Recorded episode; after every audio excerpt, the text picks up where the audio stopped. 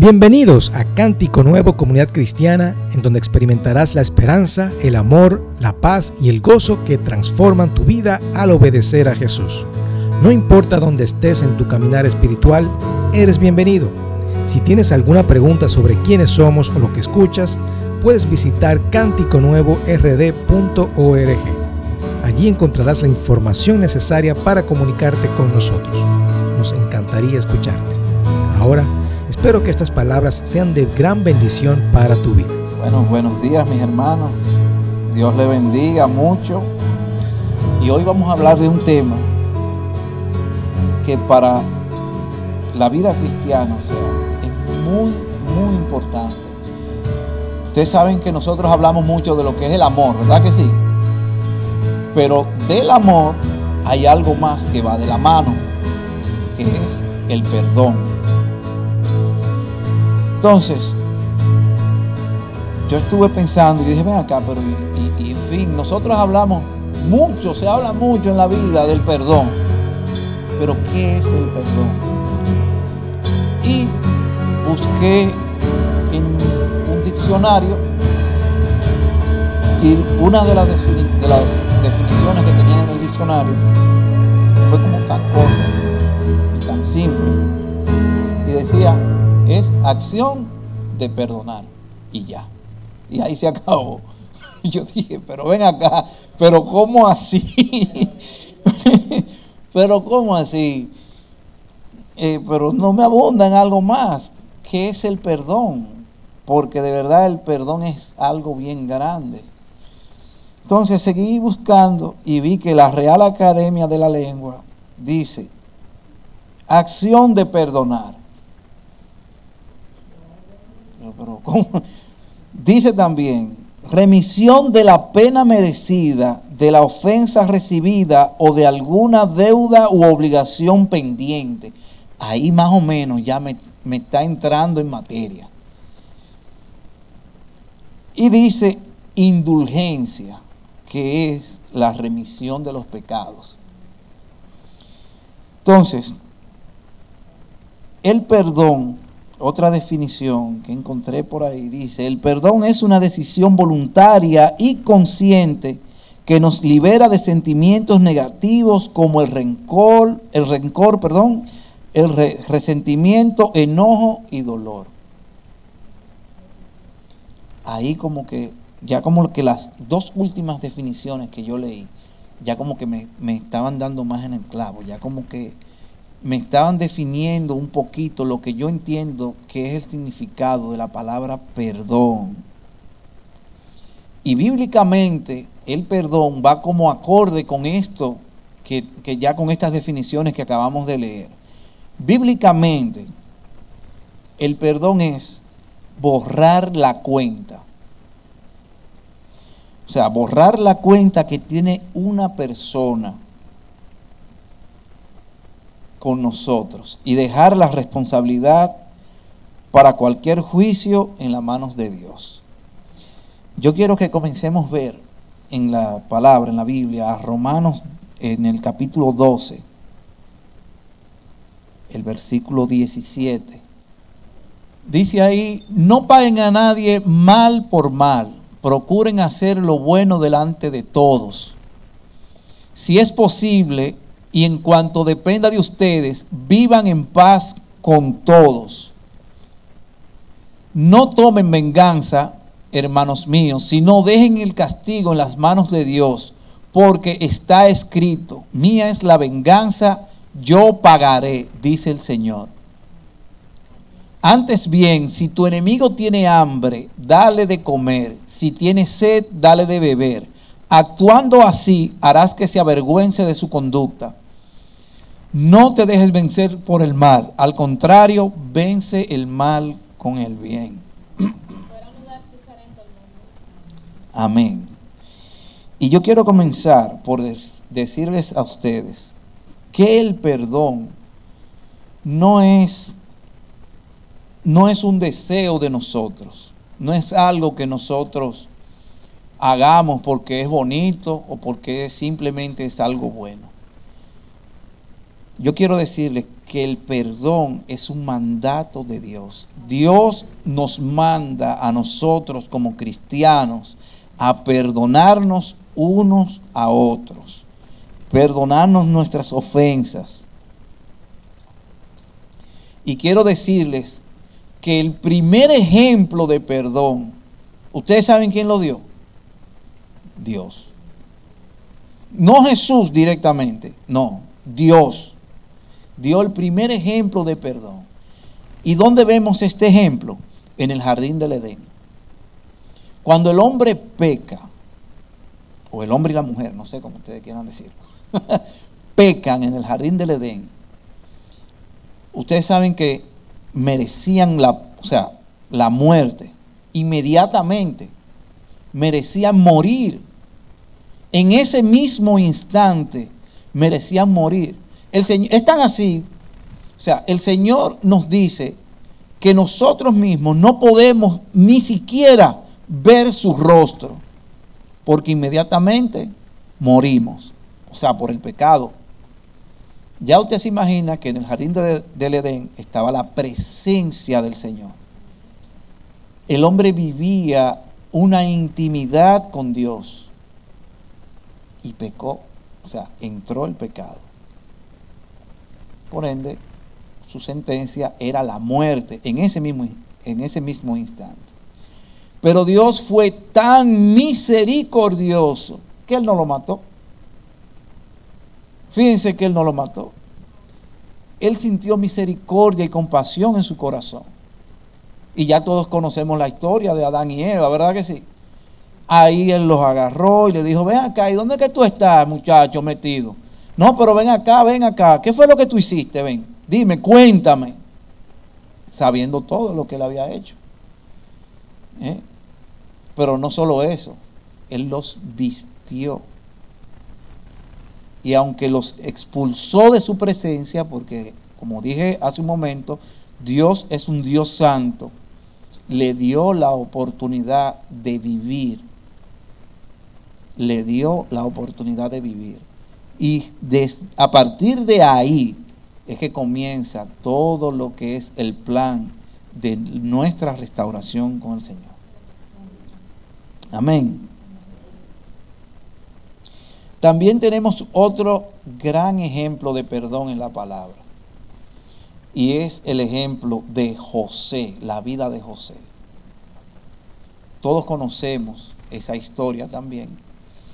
José era un muchachón, un joven, que estaba teniendo sueños, que el Señor, o sea, el Señor le, estaba hablando a él a través de sueños. Y esos sueños eran, en esos sueños él se veía más grande, o sea, con una grandeza.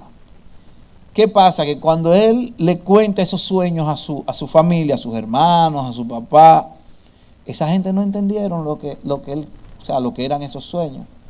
Esa gente lo que veían era, ah, pero Tú lo que quieres es ser mayor que nosotros, o sea, tus hermanos, y aún mayor que tu padre también.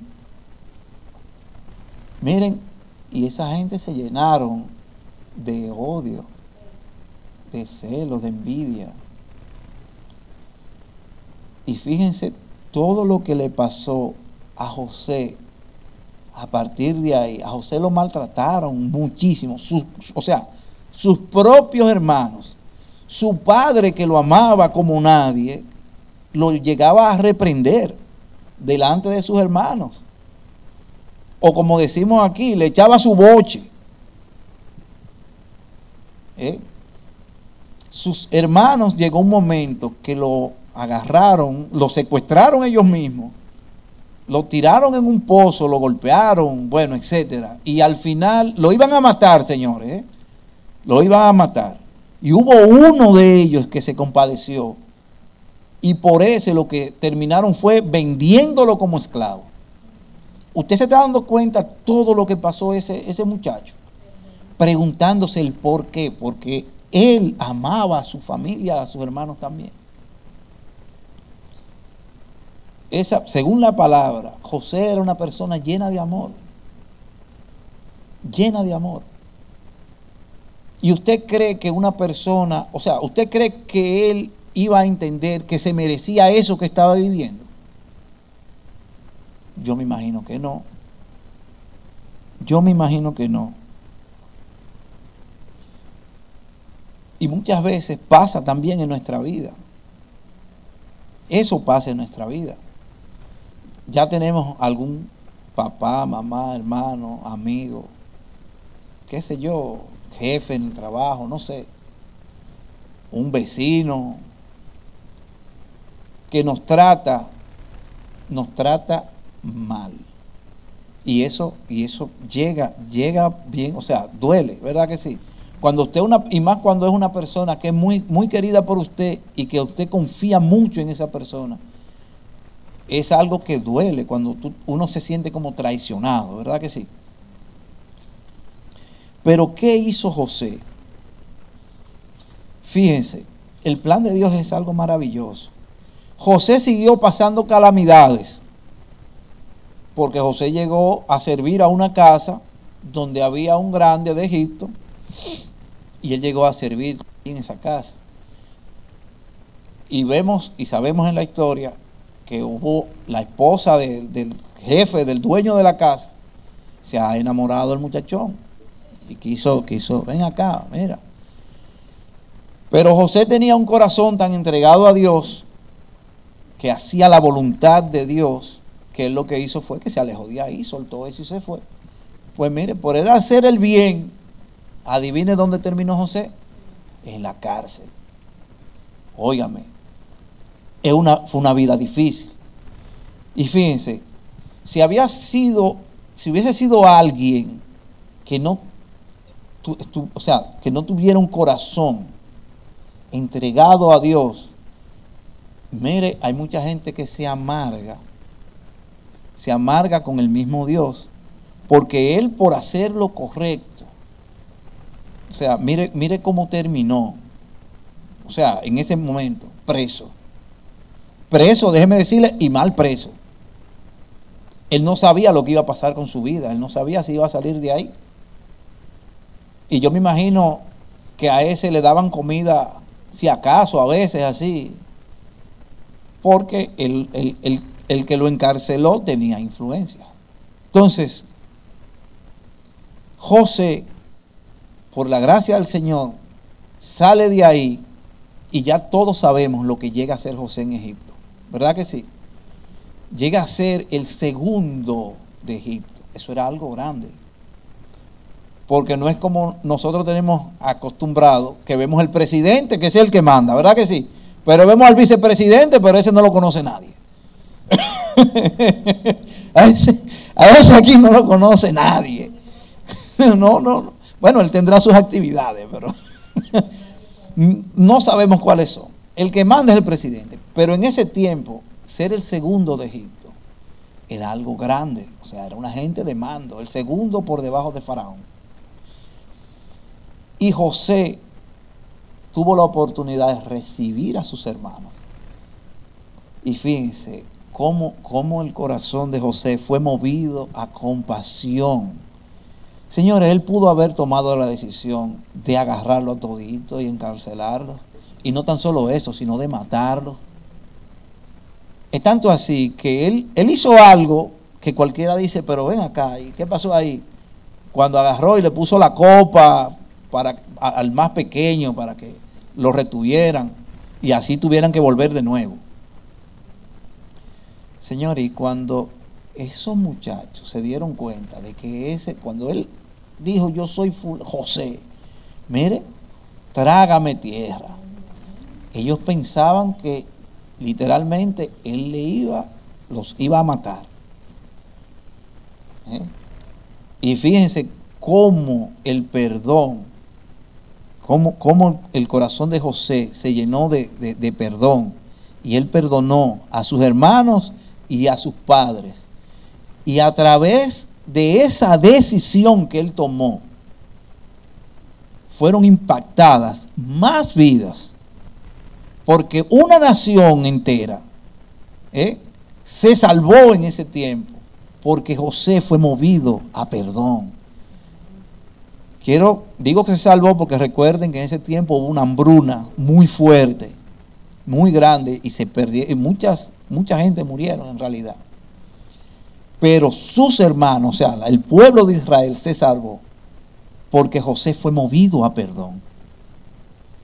Fue movido a perdón. Entonces, qué grande es perdonar. Qué grande es perdonar. Cuando nosotros perdonamos, cuando nosotros, o sea, o, pedimos perdón, no solamente nuestra vida es impactada, no solamente nuestra vida es afectada, es afectada la vida de otros también a, nuestro alrededor. Pero ¿qué provoca en nosotros? ¿Qué puede provocar en nosotros la falta de perdón?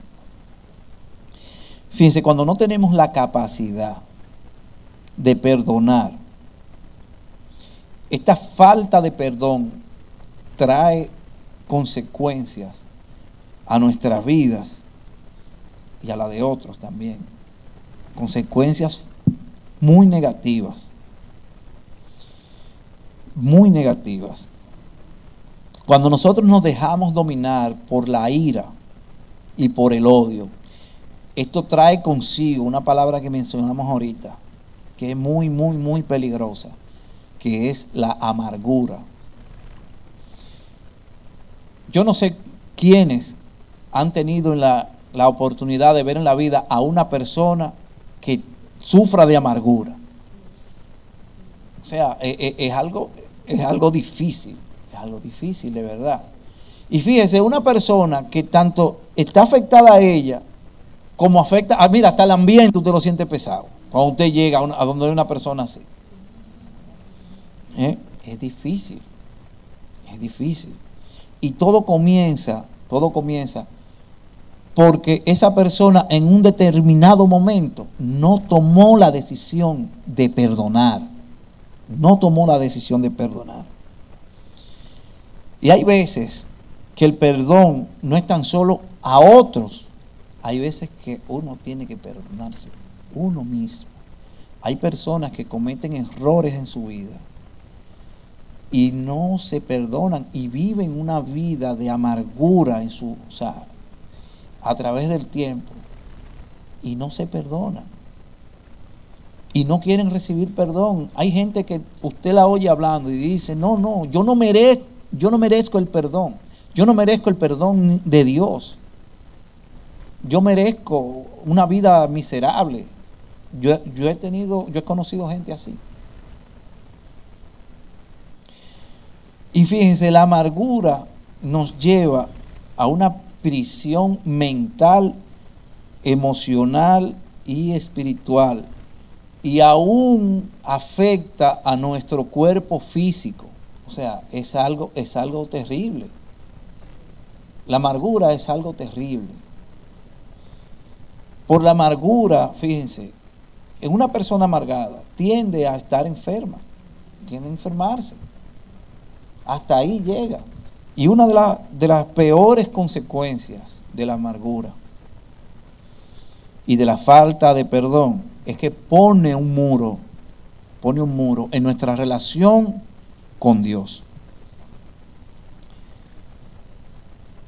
Fíjense un ejemplo de amargura que yo les puedo dar es que en la palabra, un ejemplo, dice la historia de Caín y Abel.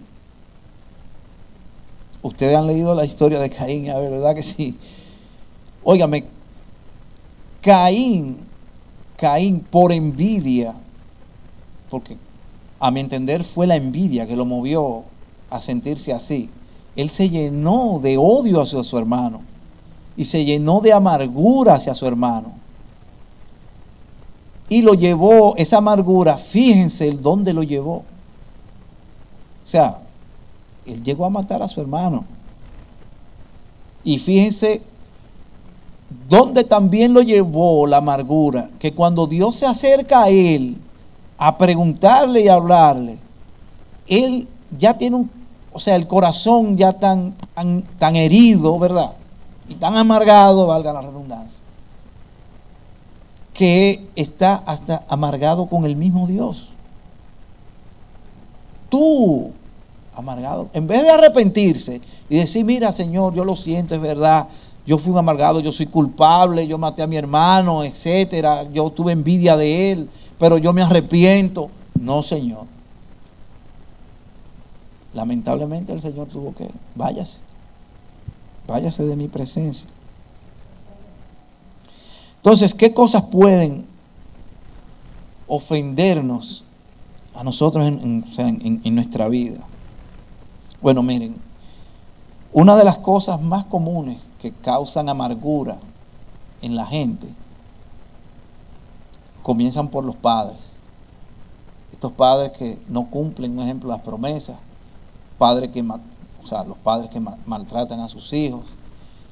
Y a partir de ahí vemos cómo nuestra sociedad está viviendo. O sea, nuestra sociedad, y nuestra sociedad se están viendo muchas cosas, se está viendo este movimiento LGB, no sé. Yo le digo a la gente del, ABC, del movimiento del abecedario, son más letras, son muchísimas letras. Y ese problema, el principal problema de, o sea, por lo que esto es provocado, es por la falta de un papá o el maltrato de un papá en los hijos. Viene por ahí. Y fíjense cómo este movimiento está atacando tanto que en muchas, en muchas de, estas relaciones que tiene esta gente, eso de palabra papá, eso no existe. No existe, eso se fue. Porque la, el, el padre, todos sabemos que el papá tiene su rol en el hogar. Tiene su rol en el hogar. Entonces, la amargura nos separa de Dios. Si podemos ver Mateo capítulo 6, versículo 14. Fíjense cómo nos separa a nosotros la amargura de Dios. ¿De qué manera? Aquí el Señor nos está, en este, en este capítulo nos está dando lo que es el Padre nuestro. Y en el Padre nuestro dice esto. Porque si perdonan a otros sus ofensas, también los perdonará a ustedes su Padre Celestial. Pero si no perdonan a otros sus ofensas, ¿qué dice ahí? Eso es fuerte, mi hermano. Eso es fuerte, mi hermano. O sea que si yo no perdono a mi prójimo, Dios a mí no me va a perdonar mis, mis ofensas. Óigame, pero yo peco todos los días. Y entonces, o sea que si si yo no perdono a mi hermano, Dios tampoco va a escuchar mis oraciones y no va a atender mis necesidades. Entonces, hermano, cada uno de nosotros, al experimentar una ofensa, tenemos la oportunidad de reaccionar de una u otra manera. Porque mire, Dios no lo va a obligar a usted a tomar una decisión. Usted tiene que decidirlo. Y en el momento, usted tiene que decidir una u otra cosa. O usted perdona o usted rechaza y se llena de odio y qué sé yo. Y mira, el Señor sabe que nosotros podemos enojarnos. Él lo sabe. Y el enojo no es un pecado. Nosotros podemos enojarnos uno con otro. Mira, yo estoy enojado, tú me hiciste una cosa que a mí no me gustó. Pero donde podemos pecar es cuando nosotros dejamos que ese enojo nos domine. Por eso Dios nos recomienda en Efesios capítulo 4, versículo 26, que dice que enojaos, pero no pequéis. No dejen que el sol se ponga. Amén. Y fíjense, nosotros otra, otra de las cosas que impiden que nosotros podamos perdonar o pedir perdón es el orgullo. El orgullo. Y ahorita el pastor habló de una historia. ¿Cómo era que se llamaba, pastor? El, que fue al río con Labán. Lamán. Ok. Naamán estaba enfermo. Señores, y ese, él fue donde el profeta, y cuando ese señor le dijeron, mire, usted tiene que ir al río allí y lavarse siete veces. Lo que le impidió a él, o sea, el, hablar como, porque él no fue de una vez, O sea, el pastor le dio la versión rápida. él no fue de una vez para allá. No, no, él tenía una posición, una alta posición. Pero imagínese usted que usted me diga, que usted vaya a un médico que, tiene que usted tiene un problema en la piel y ese médico le diga a usted, mire, usted tiene que ir, vaya allá a la Sursa. Yo no sé si aquí todo el mundo sabe dónde está la Sursa. es un barrio allá en el Capotillo, yo creo que es por ahí. Pero que ahí hay, se ve, hay mucha contaminación.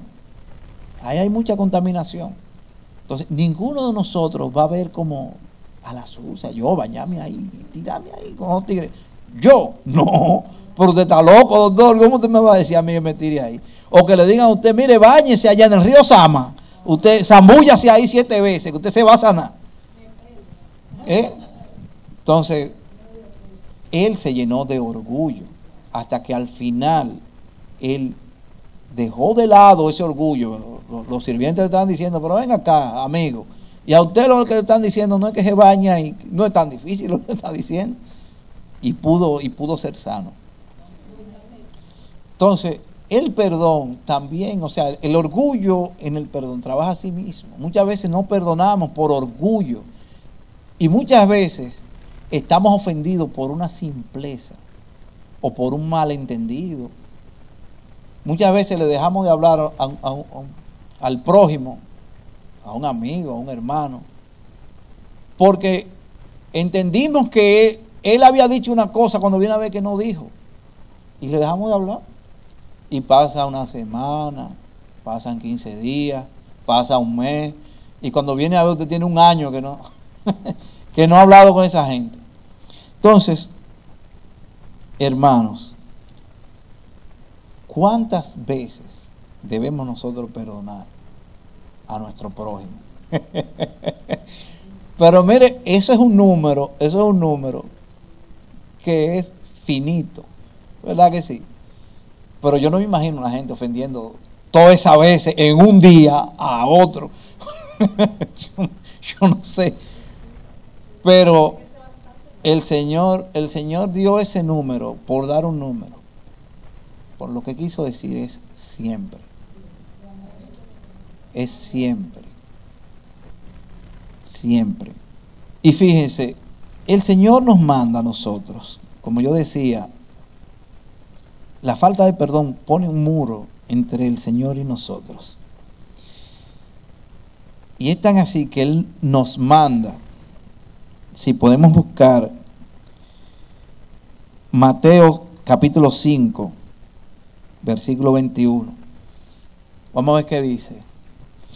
Ustedes han oído que se dijo a sus antepasados, no mates, y todo el que mate quedará sustento al juicio del tribunal. A ver si fue ese.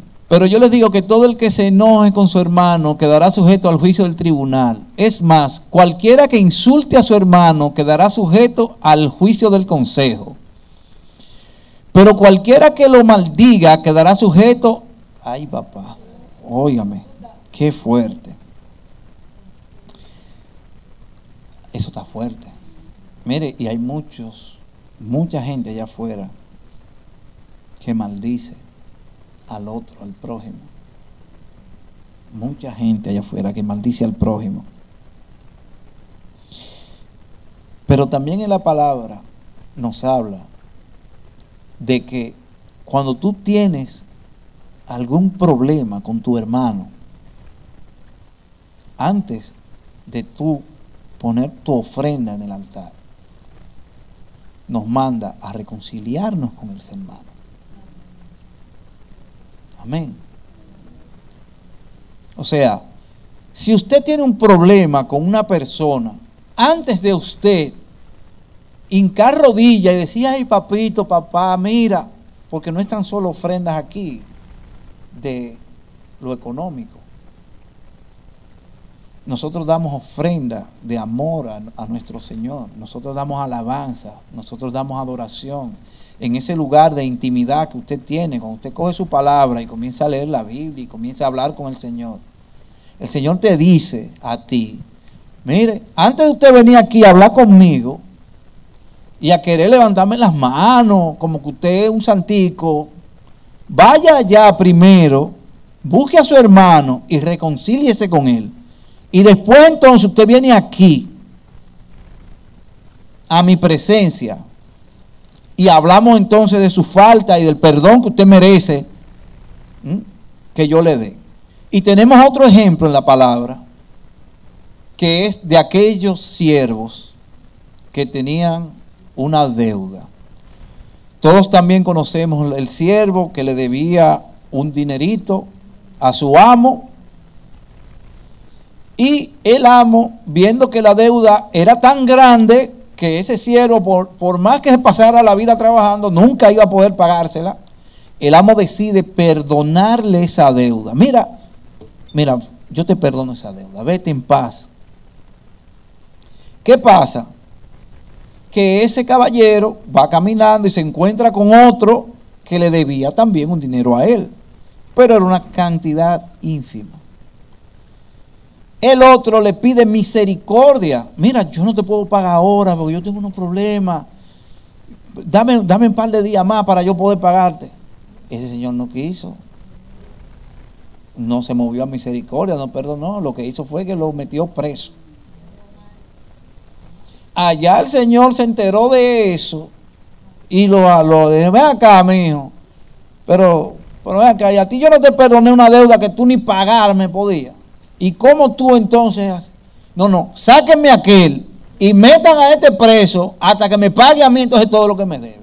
Señores, así el Señor va a actuar con nosotros. Así es que el Señor actúa con nosotros. Porque el primero que perdonó, el primero que perdonó fue Cristo, fue Dios, nuestro Dios. Y ese perdón se vio reflejado en la cruz. Como decía, como yo le decía al principio, ese perdón que comenzó en el jardín del Edén, ¿verdad? Se manifestó entonces en la cruz con Cristo. Y Cristo nos perdonó, pero ¿de qué nos perdonó el Señor? De una deuda tan grande que nosotros no podíamos pagar.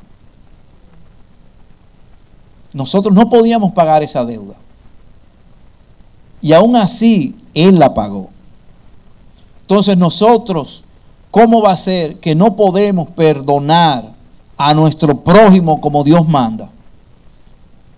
¿Cómo es que no podemos hacer la voluntad del Señor? Y fíjense, el perdón, el perdón es una bendición para nosotros.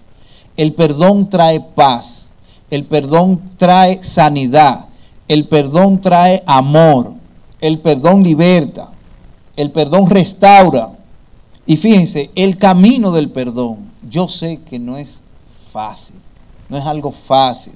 Y debemos tener en cuenta también, porque uno no puede hablar así tan a la ligera, debemos tener en cuenta que el perdonar no necesariamente significa olvidar. El perdonar no significa que debemos permitir que sigan abusando de nosotros. El perdonar no significa que debamos confiar inmediatamente en la persona que nos hirió. Porque la confianza se va ganando con el tiempo, ¿verdad que sí? Pero el perdonar sí, sí significa que cuando usted perdonó, ya ese acto usted no lo va a volver a mencionar más. Ya eso pasó. Ya esa relación con esa persona se restauró. Aunque usted tenga su, su cuidado, ¿verdad que sí? Y fíjense, el perdón, el perdón nos ayuda a crecer. El perdón nos ayuda a crecer como cristianos. Entonces, para concluir, puedo, dar, puedo darle unos consejos para poder ayudarnos a perdonar. Uno es que no debemos dejarnos llevar de hacer lo malo, como vimos en la palabra. Haga lo bueno, haga la voluntad del Señor. ¿Cuál es la voluntad del Señor? Que usted perdone, que usted tenga misericordia. Esa es la voluntad de Dios. Lo otro es que debemos reconocer que hemos sido heridos o que hemos herido a alguien y hablarlo con Dios. Séale sincero al Señor y pídale que le ayude a perdonar o a ser perdonado. Otro punto es que debemos perdonar inmediatamente Si eso se quedó ahí y usted dejó eso ahí y pasó un día, porque por eso, mire, el Señor se lo dice porque el Señor es sabio. Dice que no se ponga el sol, ¿verdad que sí? Entonces, hay que tratar de perdonar inmediatamente. Y otra cosa es que debemos ver la ofensa como una herramienta que Dios usa para hacernos crecer. Si José, como estábamos viendo hace un momento, si José no pasa por todo eso que pasó, ¿qué usted cree que hubiese pasado? No hubiese llegado, no hubiera llegado, tampoco se hubiera preparado. Y esa nación de Israel no se hubiera salvado. Simplemente. Esa nación de Israel no se hubiera salvado. Así que si usted tiene algo, si usted tiene algo contra alguien que tenga que perdonar, yo le voy a pedir ahora que pueden cerrar sus ojos. Podemos cerrar nuestros ojos. Y muchas veces algo que, que nosotros tal vez hasta se nos ha olvidado, que no tenemos pendiente en la mente. Pero muchas veces nosotros hasta hemos ofendido a otra persona.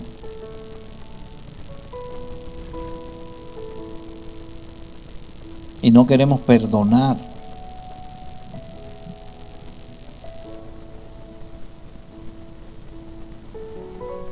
Y es muy difícil porque muchos de nosotros a veces nos dejamos llevar de la ira. Cuando nos sentimos ofendidos, lo primero que nos mueve es la ira y el decir cosas por nuestra boca. El tratar de, entre comillas, defendernos. Y yo sé que hay vidas, habemos vidas que hemos sido heridas hasta desde jovencito. Y hay heridas que son muy difíciles de, de uno poder sanar. Hay heridas difíciles de tratar. Pero yo sé que el Señor es poderoso. Yo sé que el Señor puede con, con lo que sea que te puede haber pasado.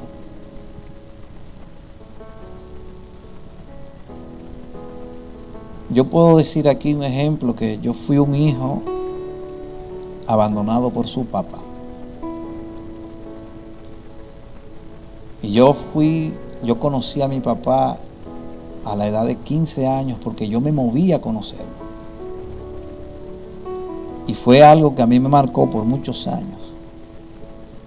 Pero gracias al Señor yo pude perdonarlo y pude tener una relación con Él, que tengo una relación con Él.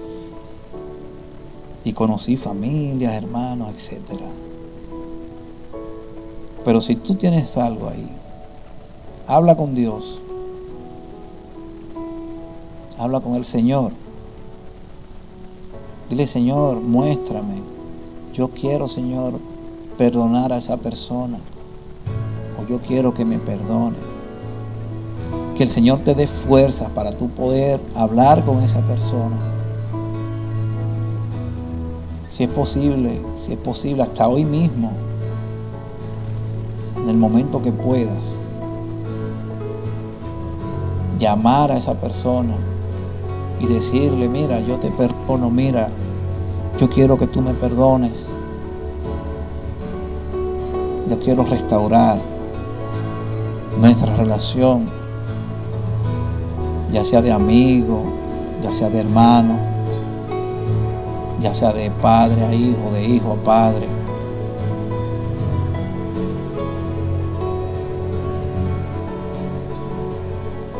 Piensa Piensa en ese sacrificio que hizo Cristo con nosotros.